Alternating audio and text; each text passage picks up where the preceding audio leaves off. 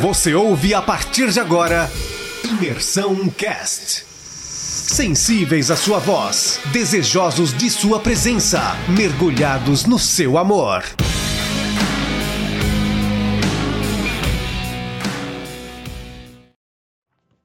Fala galera, hoje a gente vai falar um pouquinho sobre o capítulo 7 de Êxodo nesse devocional.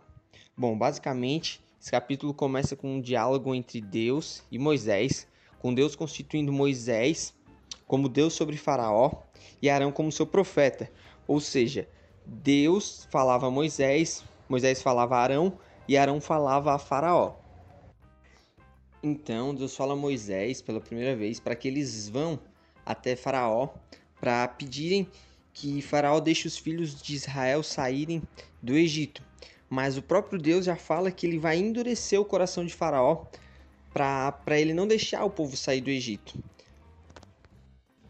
E que ele multiplicaria na terra do Egito seus sinais e maravilhas. Então a gente já pode perceber aqui que Deus não queria tirar o seu povo do Egito de qualquer maneira. Ele queria tirar o povo do Egito com mão forte, mostrando que ele é o Deus Todo-Poderoso e que ele é o único Deus, tanto para os egípcios quanto para os seus filhos, os filhos de Israel. E assim eles fizeram, falaram com Faraó. E logo depois desse versículo, Deus vai dizer que Moisés tinha 80 anos e que Arão tinha 83, talvez mostrando que eles já eram pessoas experientes, pessoas sábias, pessoas que já tinham passado por vários processos nas suas vidas. Então, Deus fala que Faraó vai pedir a eles um milagre e que é para eles jogarem o bordão ou, no, ou seja, o seu cajado no chão e ele se tornará serpente.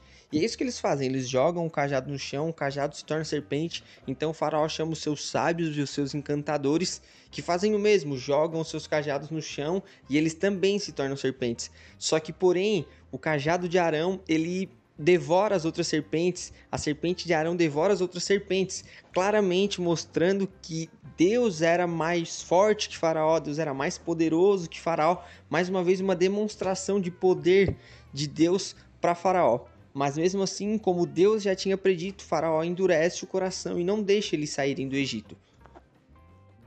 Então, pela manhã, Deus fala a Moisés de novo, dizendo para ele ir até Faraó, que Faraó vai sair às águas, no caso um rio, algo do tipo, e ele vai falar com Faraó dizendo: é, Eis que o Deus dos Hebreus tem me enviado a ti novamente, e eis que tu não tem me dado os ouvidos.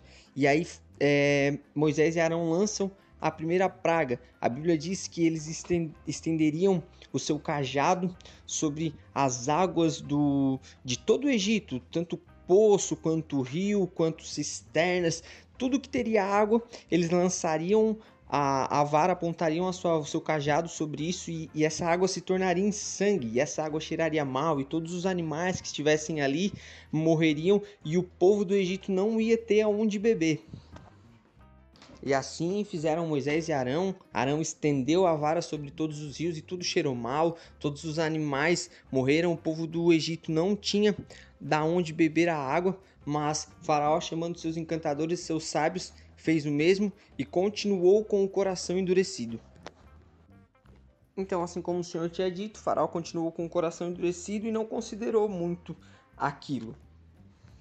E todos os egípcios cavaram poços ali ao redor do rio tentando acharem água, procurando água para beber, ou seja, houve sede naquela terra. E assim foi por sete dias depois que o Senhor feriu a terra do Egito, fazendo com que as águas virassem sangues. E esse capítulo acaba por aqui. Um abraço para vocês, que geral fique bem, na paz do Senhor. Amém?